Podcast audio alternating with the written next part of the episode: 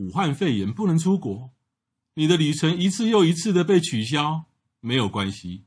在这个最黑暗的旅游年代，每天给我们十分钟，让专业的导游替你超前部署。每天给我们十分钟，让资深的东京之汉带你神游日本，一起等待迎接来年的日本旅程。干巴爹！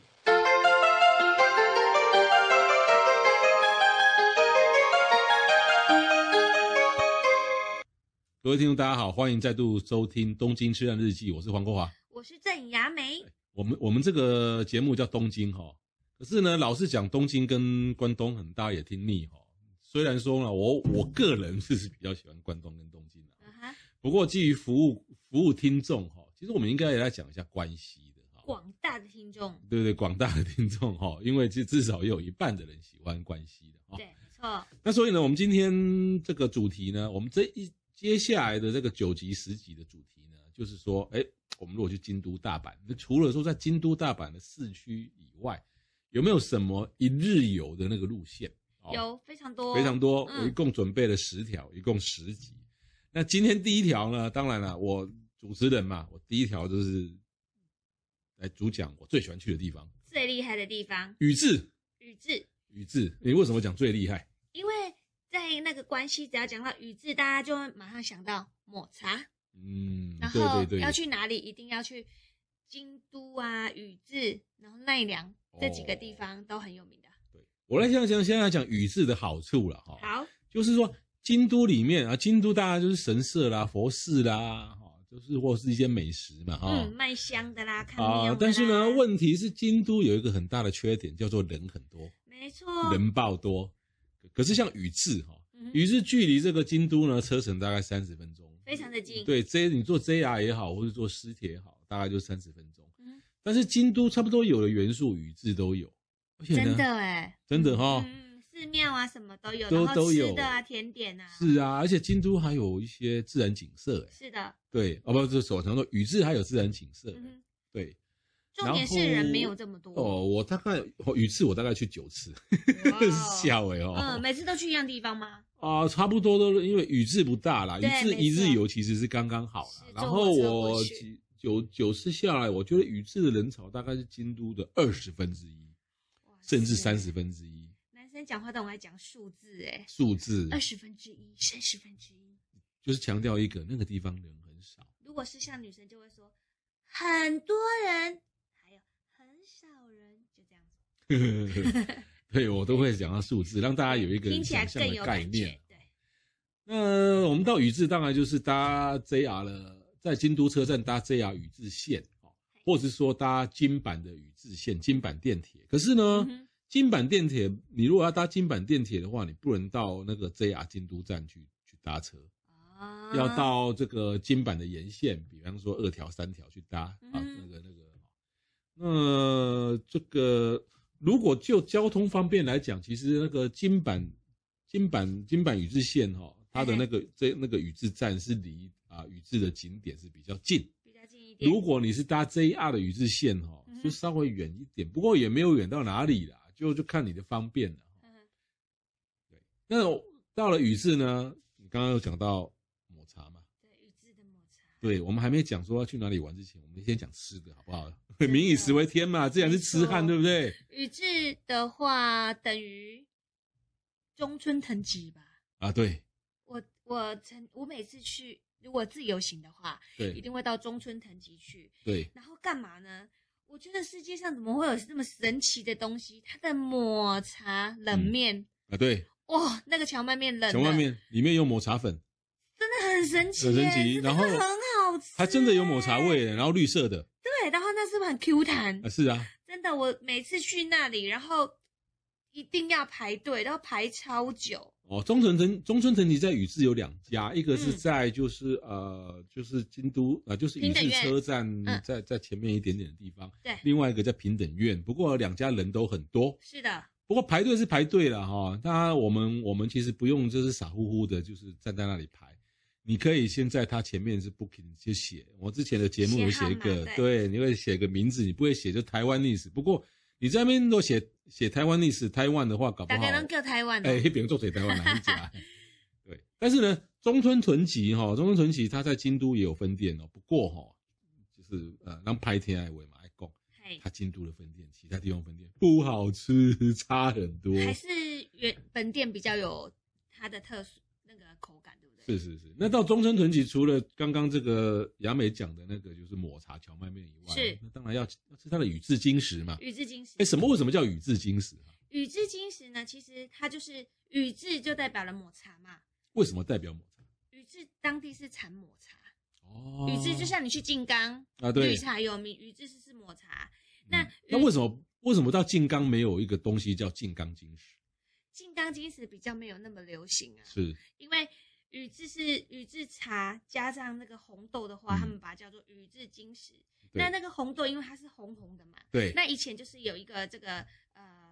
故事叫一个叫金太郎，对，他的脸就是红红的。那个金太郎就是传说他妈妈是跟一个红龙几叫灵啊，对，古早的传说是他跟红龙一起生的这一个小孩，很传奇故事。他是伟人吗？他算是伟人吧，就是伟人就有这种传奇。卡通，然后他的脸颊都是都会红红的这样子，哦，所以呢，他们就说这个红豆的皮就很像那个金太郎的脸颊，哦，对。那后来他们那金太郎为什么叫金石？金石就是昂昂啊。哦，没有啦，他金金太郎的名字叫坂田金石，坂田金石，对对，所以把金石形容成红豆。红豆，那后来还有金石韩吉哦，红皮韩吉也叫金石。那那产在哪里啊？也是产在关西哦。对，他们把所有红皮的东西都会叫成金石。嗯，对对对，哦，就是宇治金石。对，那为什么没有金刚金石？你考倒我了，听起来不好听。是这样吗？我猜，但是但是静冈的绿茶也不是所有都产自静冈，它是从静冈静冈县的藤枝对是产的绿茶，就就是静我们因为出口都叫从静冈出来，所以我们就把它叫静冈绿茶。其实呢，那个这个茶叶哈，刚好我这一两年在写这个茶叶的呃编剧跟茶叶的小说哈，稍微有点研究嗯。其实日本的绿茶其实大部分还是产自于静冈，对。但是呢，因为宇治算是最古早的产茶区，而且宇治的量不是那么大，然后宇治的，所以它量不大，所以它它的品质比较优，哦，更更整齐，所以宇治就等同绿茶抹茶了。啊。对对对对，有些所以其实呢，在在上个世纪跟这个世纪初的时候啊，我一听到宇治，我是想到宇治金石而已，没有想到宇治这个地方。啊，是 啊，对对对对对对，对。那我我第一次到到宇治是是呃临时起意的，你知道吗？因为那时候我要去就是红京都要去奈良，对。然后中间呢，因为我这样 pass 嘛，哈，中间怎么停？这站叫宇治，哎，宇治宇治不是不是冰吗？对，我就想说，哎，很好奇，我就下来，哦，我就知道了，就知道这个的地方对不对？啊，对对对。对，那它除了这个抹茶跟这个，哎，讲到哦，你如果到日本买茶哦，其实可以不用担心哦。日本就是呃，日本买茶其实呢，我们不用说特别要去什么货比三家。嗯哼。对，其实你到了到了宇治哈，任何一家卖茶的店哈，他们那边都是不二价的，而且是而且就是按照茶的等级，嗯哼，啊，就是贵的就会比较好，然后差的会比较便宜。所以其实不用一边怀疑，然后还要砍价，对不对？对对对对对对对。这个你可以放心的买，不过这个宇治的，如果要这个标榜宇治产地哈，会比静冈贵一些。哦，秀，哎，静冈因为它的产量比较少，产量少。对对，那宇治有什么景点呢？宇治的话，最有名就是平等院。哦，平等院就是你日币十元硬币背后的那一个建筑物。啊，一个这个有一个凤凰那一个嘛，哈，里面平等院。对对对对。那平等院最有名就是秋天的时候，看到那个寺庙的倒影。是对，那里面还有个凤凰堂，收集了很多很多的佛像。哦，凤凰堂那个屋顶就是凤凰，就是那个就是那个日日本那个硬币那个图案。对对对，没错。哦，这平等院其实我才去过两次。真的？你是什么季节去？一次秋天，一次是夏天。它冬天也很美。哦，真的吗？对，然后那个在五六月的时候还有紫藤。哦。嗯，非常的漂亮。嗯哼。那冬天的话，它这边是会下雪嘛，所以它那个寺庙这样倒影就是非常的。呃，别有一番风味，然后人又比较少，不会像你去京都一样，每个寺庙都挤满人。对，平等院跟京都的比起来算是很少了。对，没错。不过平等院跟在整个宇治里面算人多的。我刚刚讲了，宇治可能是京都的二十分之一的人潮了。是，那这大部分人潮都是集中在大家要去吃宇治金时啦，然后去逛街买茶啦，跟平等院。对，还有平等院旁边的星巴克。哦，诶，后面新开的。哦，最近几年。哦，难怪我都没去过。是啊。但如果你嫌平等院人多的话，我们继续再往里面走一点，嗯、会碰到一条河流。宇治川。对，我好喜欢那条河流。你有在那个川上面坐船？有。然后吃东西过吗？哦，吃东西没有，就是纯坐船。哦、OK。对，那宇治川其实呢，就是你如果没有，呃，你如果没有赶上那个船的搭船的时间呢，其实我觉得在宇治川旁边或宇治川里面的那个沙洲的公园呢，啊、哦，散步也很对对，你在那边散步，然后坐着听那个宇治川那个湍急的声音，其实是很享受。然后那个地方人已经就非常的稀少，对，人少之外，那个秋天啊，然后。秋刚开始进入秋天的时候，那种凉爽的天气，然后在宇治川边散步，嗯嗯，然后听着那个河川的声音，就是非常的浪漫呢。对呀、啊，而且有点凉意这样子。是啊，可是如果到了深秋哈，比如到了十一月底、十二月哈，哎，那个哎，真的有叫深秋的、哦。深秋就是就是秋末秋天末哦，啊、有我以为只有初秋哎，那有中秋吗？有啊有啊，中秋那也无啊，你是啥？中秋的烤肉节啊，对不对？对，好白痴啊！哎，日本人日本人在过中秋节吗？中秋节有啊，有华人的地方都有在过啊。我说日本人了，好像没有，没有吧？好像没有。嗯，那个过了宇治川以后呢，我觉得才是整个整个宇治精华的开始，就是古时候宇治的的一个一个地方。对，第一个对，第一个第一个点叫圣心寺，圣是圣人的圣，心是心那个那个高兴的兴。胜兴寺，那圣心寺其实呢，可能你会觉得没有什么，可是呢，我跟你讲，喜欢拍照人在在圣心寺你会拍到疯掉。网美来了。对对对，为什么呢？因为呢，它那个圣心寺的建筑呢，就会有很多那种借景。哎，玩摄影的人知道这借景。嗯。比方说你，你从你从从寺里面，然后对着那个那个圣心寺的大门，那个大门可能是一个圆形的，是一个拱形的。然后呢，你这个镜头里面就一个拱形的很漂亮的古色古香的门，然后然后古色古香的里外面呢，可能就是一片的枫红，嗯，这这种就是哎，借景这样拍起来非常的好。所以我每次感觉你在摄影棚的感觉。呃，对对对对对对对。然后呢，接下来它有一个宇治上神社哈，哎，这个是整个宇治有两个世界遗产，一个是宇治上神社，一个是平等院。平等院对。那宇治上神社人更少，人更少。的话，你要走到很里面才会到这个地方去。其实也没有很里里面呢，从平等院走到宇治上神社哈，纯走路十来分钟就到。差不多。纯走路十来分钟就到了。嗯。那宇宇治上神社就是我每次去都，他常常会他常常会有人在里面，就是做比较正式的参拜跟祭典。对。就是说你可以在那边看到人家做一些一些祭典。比如说日本的十一月，现在十一月的第二个礼拜天就是七五三节。啊，七五三节女儿节嘛，还有三月三号女儿节，还有儿童节，嗯、还有满月。哦，七五三节不是女儿节，七五三节是那种就是十一月，就是儿童，就是就是比如说你满七岁、五岁、三岁、五岁、七岁，对，然后就是要去那边参拜。三岁的话是男生女生都要去，对。五岁的话是只有男生，七岁的话是女生。哦，我以为因为三岁就是胎毛全部都掉完了，就代表是他已经进阶到另外一个程度。哦，那可是我一岁就掉完了耶。因为你是上世纪的人啊，所以不一样啊，现代的人不同。那五岁的话，就是因为男生可以穿那个小武士的衣服，他可以学剑道，所以就是一个成长的历程。那七岁的话，女生就是她就是长高长大了，那腰那边就可以。绑那个 OB 就是一个、哦、一个腰结，嗯、然后头发会绑得叮叮咚咚的，啊、对对对，绑越花的越漂亮的，那代表他们家越有钱。哦。对，那七五三节的话，然后他们都会带他们小孩到这种神社、寺庙、神社去参拜，去去去接受神的祝福。家里附近的，不管你有没有任何的宗教信仰，嗯、那是他们那边的一个呃一个民俗活动。那有的人就是你有小孩的话，比如说一个三岁，一个五岁，那是不是两个都要去？对，平时的话，一个去的话是八千到一万日币左右。嗯，那如果你同时两个来参拜的话，嗯，那就是大概打九折。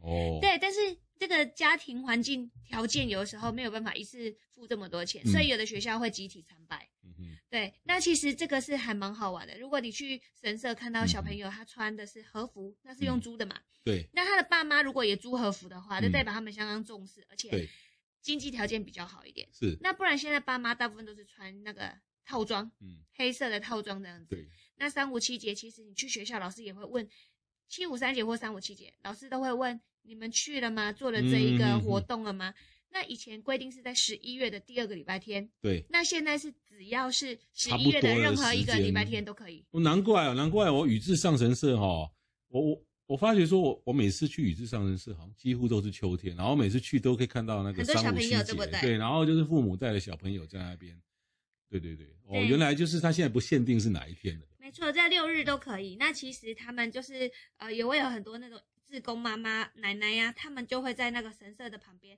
然后做一个很一个一个小摊子，那个就是小朋友穿那个和服穿一穿，跑一跑，然后衣服乱了，啊，那个志工阿妈他们就在那边免费帮他们把衣服整理好。是的，对，这是他们的一种习俗。嗯哼，嗯，那那个租衣服的，他们都会有租半天的衣服，然后再加上拍一张照，这样子一个 package。嗯哼，然后餐厅也会有这种。呃，今天比如说你是七五三节参拜的小朋友，然后今天会有一个特餐，哦，呃，就折扣这样子。哦，是是是，嗯，很大的活动。对，那宇治上神社逛完呢，就接下来我还有一个我个人非常喜欢的私人景点，是源氏物语博物馆。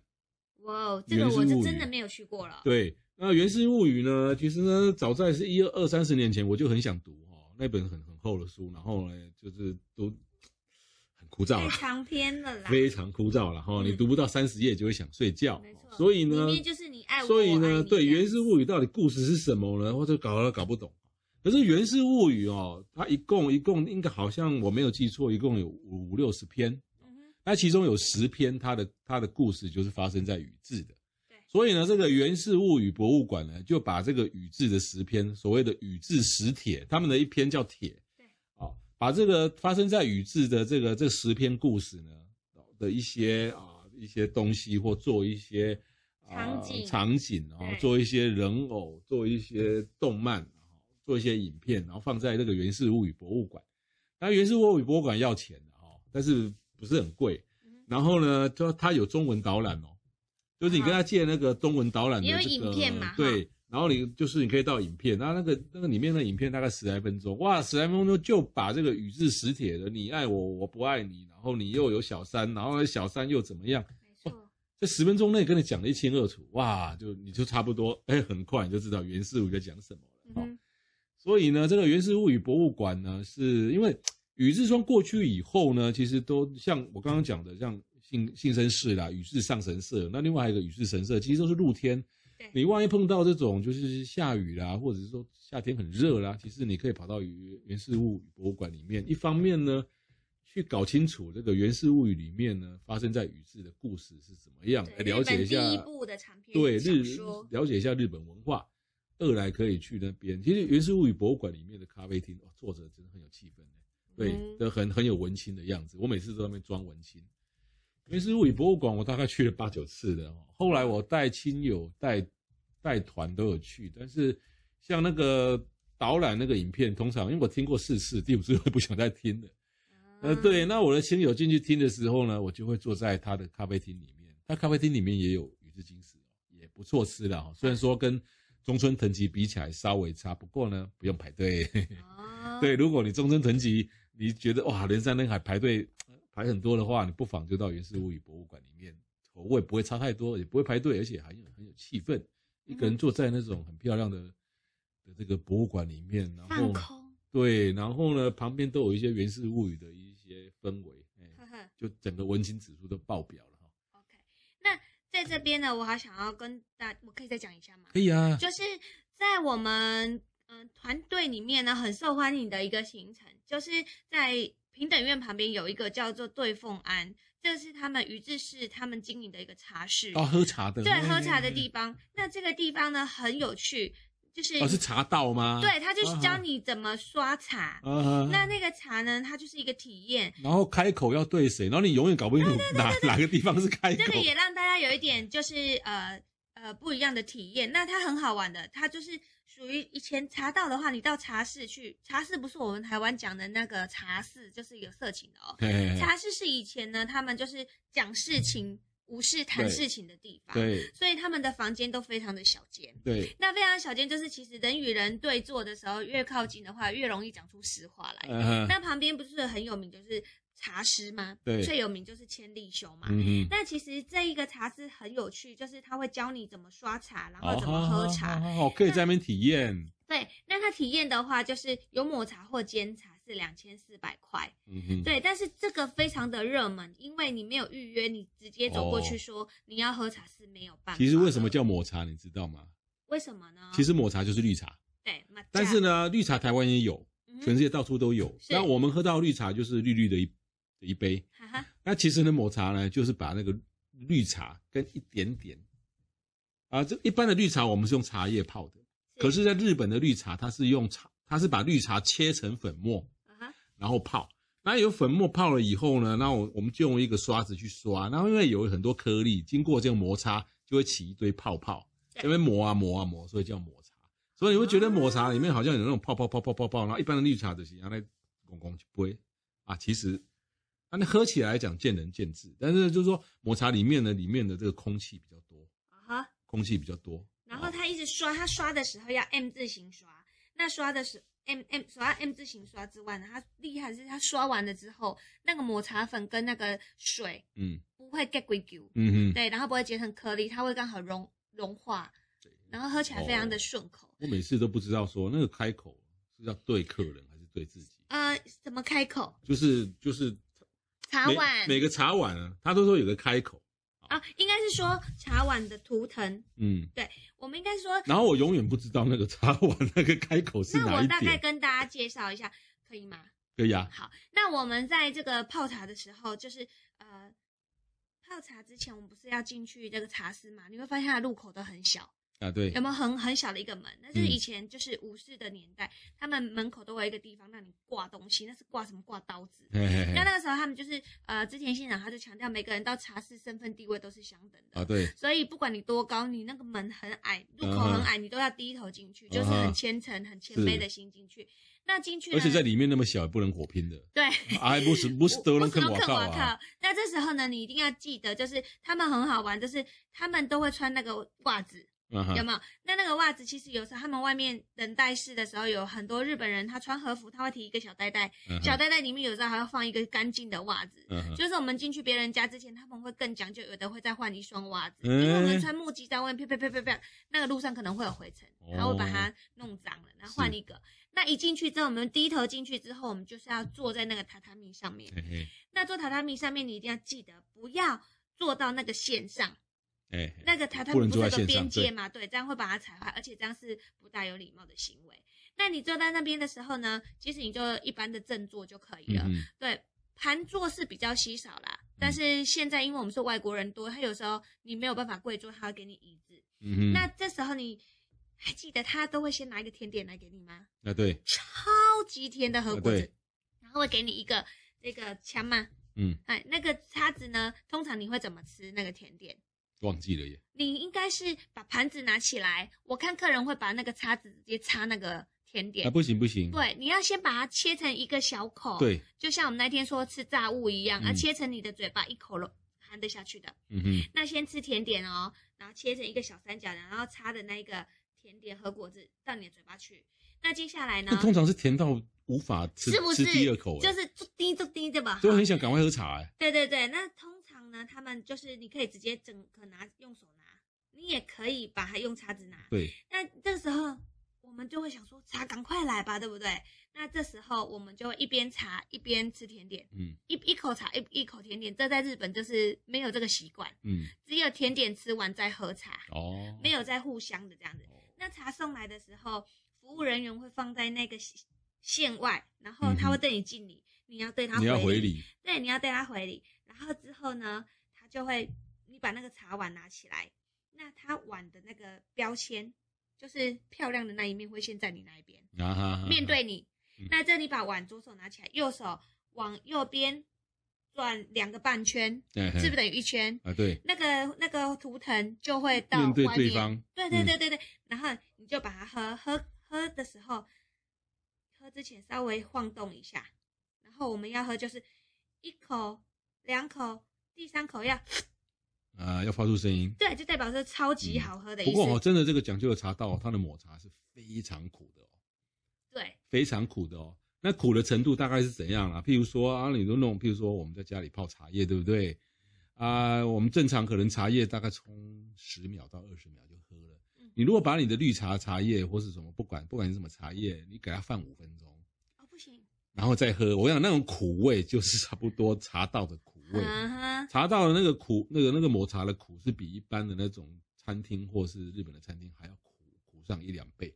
然后它的甜点是比一般的和果子还要再甜上一两倍，对，就是因为它甜点很甜呐、啊，所以它需要再给你。所以这个人家说茶茶道茶对茶道每个人的人生的解读都不一样。那我认为就是，呃，在一个极甜跟极苦的人生做一个摆荡啊，茶道就是代表人生啊，就有极甜也有极苦，大概就是这样了。对啊，那最后那一声。一定要把它发好，因为之前跟示范一次，再示范一次，一二三，一口、两口、三口这样子，然后再用你的大拇指把你的那个嘴巴的那口那个痕迹，嘴，那个碗上面的痕迹那边擦一下，再把它逆时钟转两个圈，转两个半圈回去，再放回去就可以那听众一定要顺一声哦，不是。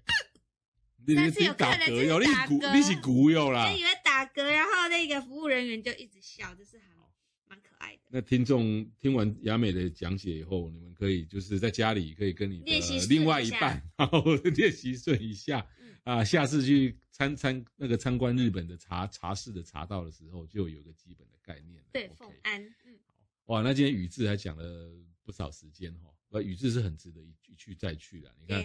我不是那么喜欢关西，可是我关西最喜欢的点就是宇智。希望今天这个跟大家讲解宇智会会给大家一个非常好的参考。是的，好，那今天节目到此为止，谢谢各位收听，拜拜，再见。